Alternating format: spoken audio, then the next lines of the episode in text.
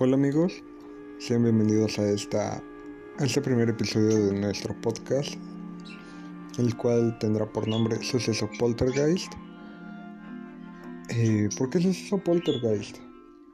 Pues justamente porque un poltergeist es un suceso violento que tiene que ver con temas paranormales, como puertas que se abren y cierran violentamente, sonidos extraños, etcétera, etcétera.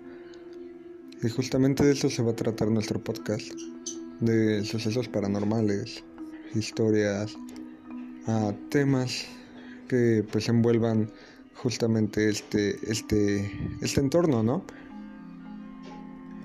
Y pues sin más, sean bienvenidos, espero y sea de su agrado.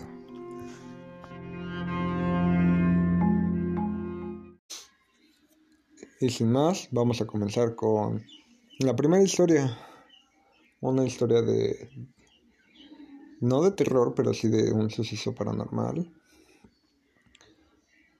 Y esta historia, pues, me la solía contar mi abuelita cuando me portaba mal, cuando no quería hacerle caso a mi mamá. Y es una historia que pues ella no solía contar. Desafortunadamente mi abuelita falleció el año pasado, pero nos dejó un gran repertorio de de sucesos paranormales en historias que se los vamos a ir compartiendo a ustedes. Ella nos solía contar que hace mucho tiempo, cuando ella, mi mamá, mis tíos vivían en México porque solían vivir en México, cuando mi mamá tenía la edad de 7 años, ella me contó que mi tío Sergio, un hermano que es mayor que mi mamá, pues simplemente un día se puso muy grosero con ella, se portó muy grosero con ella, le contestó feo, le gritó. Mi abuelita le dijo, vas a ver, Sergio, va a venir la trenzuda por la noche y te va a venir a ver. Palabras más, palabras menos. Entonces, pues ya era de noche. Y dice, y esto es algo que mi tío Sergio me, me contó hace no mucho que estuvo de visita aquí con nosotros. Mi tío me contó también, y mi abuelita me contaba, que él veía a una niña, no muy alta, como de 1,40, 1,30, con trenzas. Mi tío me lo cuenta una, una niña muy pálida, blanca, que se le quedaba viendo a él. Y lo peor era que nada más él la podía ver. Y él llorando le decía a mi abuelita, mamá, Perdóname, ahí está la trenzuda. Y mi abuelita le dice, ¿dónde está Sergio? Y mi tío desesperado llorando. Mamá, es que ahí está, no la ves. Ahí está la trenzuda. Mamá quiere llevarme. Sergio, es que no está la trenzuda, no está. Yo nada más lo dije por decirlo. Pero realmente mi tío la veía y él nos cuenta que efectivamente la veía una niña con trenzas, muy pálida, que lo veía y lo quería agarrar, pero él no se dejaba. Este es un pequeño relato, muy corto. Y como les digo, mi abuelita nos lo solía contar cuando mi hermana y yo éramos niños. Ya ahorita muy poco me acuerdo de él. Lo que les conté, lo que me acuerdo aunque yo me acuerdo que el relato era un poco más largo. Y ahora tenemos un relato que nos, que nos envía una amiga de nosotros, nuestra estimada Karina. Y espero les guste. A mí me, sí me, me causó mucho, no sé, mucho escalofrío. Espero les guste. Bueno, te lo voy a contar. Eh, yo viví en Jalapa hasta los 10 años más o menos. Y viví por el cerro. Entonces, bueno, mi mamá ha trabajado toda su vida. Pero cuando tenía tardes libres nos íbamos a, a reuniones, ¿no? Con sus amigas para no dejarme sola. Un día fuimos a la casa de una de sus amigas, se llama Rosy. Eh, pues estuvimos ahí toda la tarde, yo estuve jugando con eh, el hijo de otra amiga de mi mamá que se llama Erika. El niño se llama Héctor, que ya no está tan niño, ya tiene una bendición. Bueno, yo me la pasé jugando con este niño, mi mamá pues entre sus amigas, platicando, cantando. De regreso, ya eran como las nueve de la noche. Mm, íbamos con Erika y con Héctor. Héctor y yo, lo siento, son eh, los bostezos de mi perrita, Leia. Yo iba con Héctor jugando a, según a no perder el equilibrio en una banqueta. Bueno, en el borde de una banqueta. Mi mamá iba platicando con Erika. Íbamos todos caminando a un ladito del cerro. Y de pronto, bueno, nosotros no nos dimos cuenta de nada. Em, cada quien se fue a su casa. Pues obviamente yo fui con mi mamá. Em, al día siguiente, Erika va a la casa de todos ustedes y nos dice que encontró algo raro en su teléfono. Y cuando nos enseñó, pues sí nos quedamos así de, ah. Eran unas fotos y unos videos de nosotros. Eh, nos vemos nosotros cuatro caminando a oscuras en la calle y por supuesto solo alumbraban los postes de luz. Lo más raro es que eh, nos tomaron fotos desde arriba, a la altura de las lámparas de los postes. Desde ahí enfocaron hacia abajo a la calle donde nosotros íbamos caminando. Desde ahí nos grabaron. También a nivel de piso. Eh, es que lo recuerdo y ah, se siente como algo, ¿no? Mm, en un momento, en un video, pues nos enfocan a los cuatro y pues sale mi mamá, Erika, riéndose. Y después nos enfocan a Héctor y a mí y vamos con los brazos arriba, según de, para mantenernos en equilibrio. La cámara se voltea y se ve una sombra negra. Te lo juro, no, no se le ve en forma humana, se ve una sombra, pero se escuchó algo, em, lo más parecido a quiero llorar, porque no tenía la voz tan clara, su dialecto no era claro. Entonces nosotros, nosotros entendimos que dijo quiero llorar. Em, y ya digo, si hubiera sido una persona, eh, lo dudo mucho en primera porque piensa mal y acertarás. El teléfono se lo hubiera robado y cómo pudieron tomarnos las fotos desde arriba. Te lo juro, no había nadie más. Y pues ya eh, los videos por ahí deben estar, la verdad no, em, no estoy segura, pero sí, esa es la gran historia. ¿Qué les pareció esta historia que nos cuenta Karina? A mí en lo particular sí me dio un poco de, de escalofríos. Justamente atrás de la espalda sentí como los vellitos se me erizaron. Pero bueno, ustedes juzguen. Ahora, tenemos este tema muy controversial sobre la parálisis del sueño, o también como la gente coloquialmente le dice, cuando se te sube el muerto. Y bueno, ¿qué es la parálisis del sueño? Científicamente y médicamente es la incapacidad temporal de moverse o hablar al dormirse o levantarse. La parálisis del sueño ocurre con mayor frecuencia en las personas que tienen narcolepsia o apnea del sueño, pero puede afectar a cualquiera. Y pues eso se dice coloquialmente. Aparte la parálisis, la parálisis del sueño viene acompañada generalmente de algunas alucinaciones y mucho temor. Mm. ¿Eso qué significa? Que las personas que tienen parálisis del sueño generalmente tienen alucinaciones de que alguien se sienta donde están ellos, ven sombras donde se supone que no hay. Y aparte, pues obviamente al ver sombras y no poderse mover, pues eso genera un temor inmenso en las personas. Y bueno, tengo una historia para esto y casualmente me pasó a mí. Hace un tiempo yo, yo dormía con mi hermana. Dormíamos en el mismo cuarto porque, bueno, en la casa donde vivíamos antes era muy chiquita.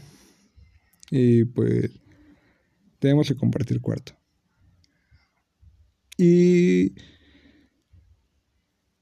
esto pasó hace aproximadamente tres años, más o menos. Sí, ya estábamos grandes. Pero bueno, yo estaba acostado, estaba durmiendo. Yo recuerdo que estaba, estaba durmiendo y en eso sentí una pesadez en mi pecho. Una pesadez muy grande, muy grande, como si algo me aplastara. Si algo me aplastara el cuerpo. Y en eso, pues obviamente te despiertas, ¿no? Yo me desperté. Pero yo no me podía mover. Yo veía claramente cómo mi hermana estaba dormida estaba entre dormida y despierta porque hablaba, pero estaba apagado todo. Y yo le intentaba hablar, pero de mi boca no salía palabra alguna. Y en eso yo veía cómo ella se paraba de su cama e iba donde yo estaba. Y yo decía, qué bueno, en mi mente yo intentaba gritar y según yo gritaba, ayúdame, ayúdame, no me puedo mover, muéveme. Pero no, no iba.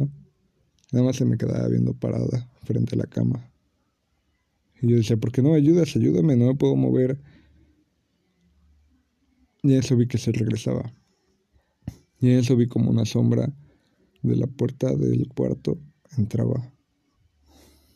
Yo pensaba que era mi hermana. Hasta que se acercó más y vi que no era ella. Era una mujer con cabello, cabello chino cómo se acercaba hacia mí, hacia mi cama. Y en eso yo cerraba los ojos, los apretaba y cuando los abría estaba acostada junto a mí. Yo la veía y ella me veía con semblante de muerto. Su cuerpo, su cara estaba chupada, como si no hubiera comido en mucho tiempo. Su piel era pálida esos ojos muy grandes, penetrantes viéndome. Yo inmediatamente quería levantarme, gritar y decir, ayuda, pero yo no podía, yo nada más podía mover mi cabeza. Y yo giraba mi cabeza hacia un lado y hacia el otro y cuando abría los ojos la veía a ella mirándome fijamente. Movía otra vez mi cabeza hacia el lado contrario, apretaba mis ojos Giraba otra vez mi cabeza y la volví a ver. Así fueron como cinco veces hasta que me puse a rezar, a orar, a pedir a Dios que me ayudara. En eso giro mi cabeza hacia el lado contrario donde estaba ella. La voy girando lentamente y en eso siento cómo la pesadez se va de mi cuerpo, cómo se va lentamente, cómo me libero y es donde me despierto, siento mi cuerpo sin más, sin más la pesadez. Y es donde puedo respirar y decir, estoy bien, estoy aquí. Y volteo a ver hacia donde estaba mi hermana durmiendo y ella estaba despierta. Y digo, oye, ¿no me escuchaste hablar? Te, te estaba gritando y me dijo, no, no escuché nada de lo que me dijiste. Estaba despierta viendo una serie. Nunca te escuché hablar. Eso es un, un relato que me pasó a mí sobre lo que es la parálisis del sueño o que se te sube el muerto. ¿Será un espíritu el que nos viene a ver? ¿O será simplemente un estado del sueño en el que estamos? Júzguenlo ustedes mismos. Bueno, y ahora vamos con nuestra última historia. Esta historia nos las comparte nuestra queridísima Kenia Milet. Y es una historia que le pasó cuando era niña y espero les guste. A mí, pues en lo personal, es una historia bastante, bastante entretenida. Ahí les va. Ok, mira, te voy a contar una historia que creo que es la que más me ha marcado en todo el aspecto de la vida. Ok, esta es una historia muy personal. La recuerdo perfectamente porque fue una de las cosas que más me ha sacado de onda en muchos aspectos. Yo tenía como siete u ocho años más o menos, aproximadamente. Y yo estaba en mi casa, normalmente mi mamá trabajaba, mi papá trabajaba y estaba yo sola. Lo que normalmente hacía era ver la tele, escuchando músicas, peinándome o así. Uh, ese día iba yo a salir con unas amigas a jugar básquet en la Magis y estaba esperando a mi papá para que me llevara. Entonces eh, estaba lloviendo telehit, estaba lloviendo telehit y de repente me aburrí y dije voy a ver fotos. Entonces me fui a mi cuarto que está hasta lo último de mi casa y apagué todas las luces. Pero yo no me di cuenta y ya estaba de noche. Mientras yo veía los álbum, el álbum de fotos, se me fue pasando el tiempo muy rápido se fue el tiempo para mí y en ese momento yo escuché como si abrieran la puerta, la puerta de la casa y yo pensé que era mi papá. Escuché cómo subían las escaleras y, y escuché cómo claramente dejaban unas llaves en la, en la mesa. Escuché pasos hasta la cocina. Y pues yo dije, no, pues ahorita viene mi papá, pero no llegaba, no se asomaba a los cuartos, o al cuarto donde yo estaba no se asomaba y pues me saqué de onda. Entonces me di cuenta que pues no llegaba y no se asomaba, entonces lo que yo hice fue levantarme y dirigirme hacia la cocina. Iba yo caminando y me di cuenta que todo estaba apagado, la única luz que yo tenía era la de mi cuarto. Y el tiempo era muy rápido, o sea, yo me fui a mi cuarto como eso de las 5 y en un abrir de ojos ya eran las 11. Entonces fue muy rápido el tiempo. Cuando vi el reloj me saqué mucho de onda y fui hacia la cocina. En ese entonces había una cortina que separaba los cuartos en, hacia mi cocina.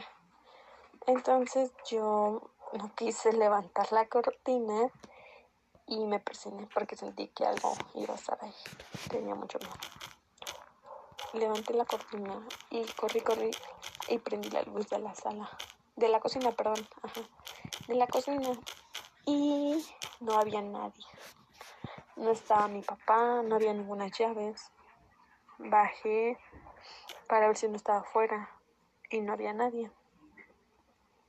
En ese momento me dio mucho miedo y me di cuenta que realmente nadie había entrado a la casa y que lo que había escuchado simplemente no sabría decirte qué era porque mi papá llegó a la media hora y me había dicho que no había ido a la casa y no había entrado y yo claramente escuché cómo abrían la puerta. Escuché cómo abrían la puerta. Escucharon unos pasos igualitos a los de mi papá subiendo las escaleras, entrando, dejando las llaves al, a la cocina. Y de hecho yo recuerdo que le dije, pa, pa, pero no contestaba. Y pues esa es una de las grandes historias que yo he tenido de mi infancia. Y que más miedo ha dado, me ha dado porque realmente no había nadie. Y nadie entró a la casa. Y nadie caminó en la casa. Y nadie dejó ninguna llaves y fue como lo que más me dejó marcada. Aparte, normalmente en mi casa hace tiempo se prendía la tele sola, se escuchaban pasos, se escuchaban que roncaban, como eso de las 2 de la mañana roncaban, caminaban. Cuando tuve mi primer perro, mi primera perrita, yo la adquirí bueno, no la adquirí, más bien me la compraron mis papás de regalo de 15 años y yo la tenía porque me daba miedo, porque escuchaba mucho ruido. Entonces, para justificar esos ruidos decía que era la perrita. Y después tuve otro perro y ese perro brincaba en las en la en las camas y ladraba como si alguien estuviera jugando con él. Normalmente eso pasaba en mi casa o ha pasado en mi casa.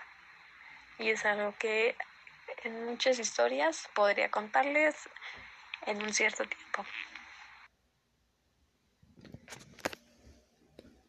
Esa fue la historia que nos contó Kenneth Milet. Y espero les haya gustado. Y con esta historia cerramos lo que vendría siendo el podcast del día de hoy. Espero les haya gustado, que haya sido de su agrado.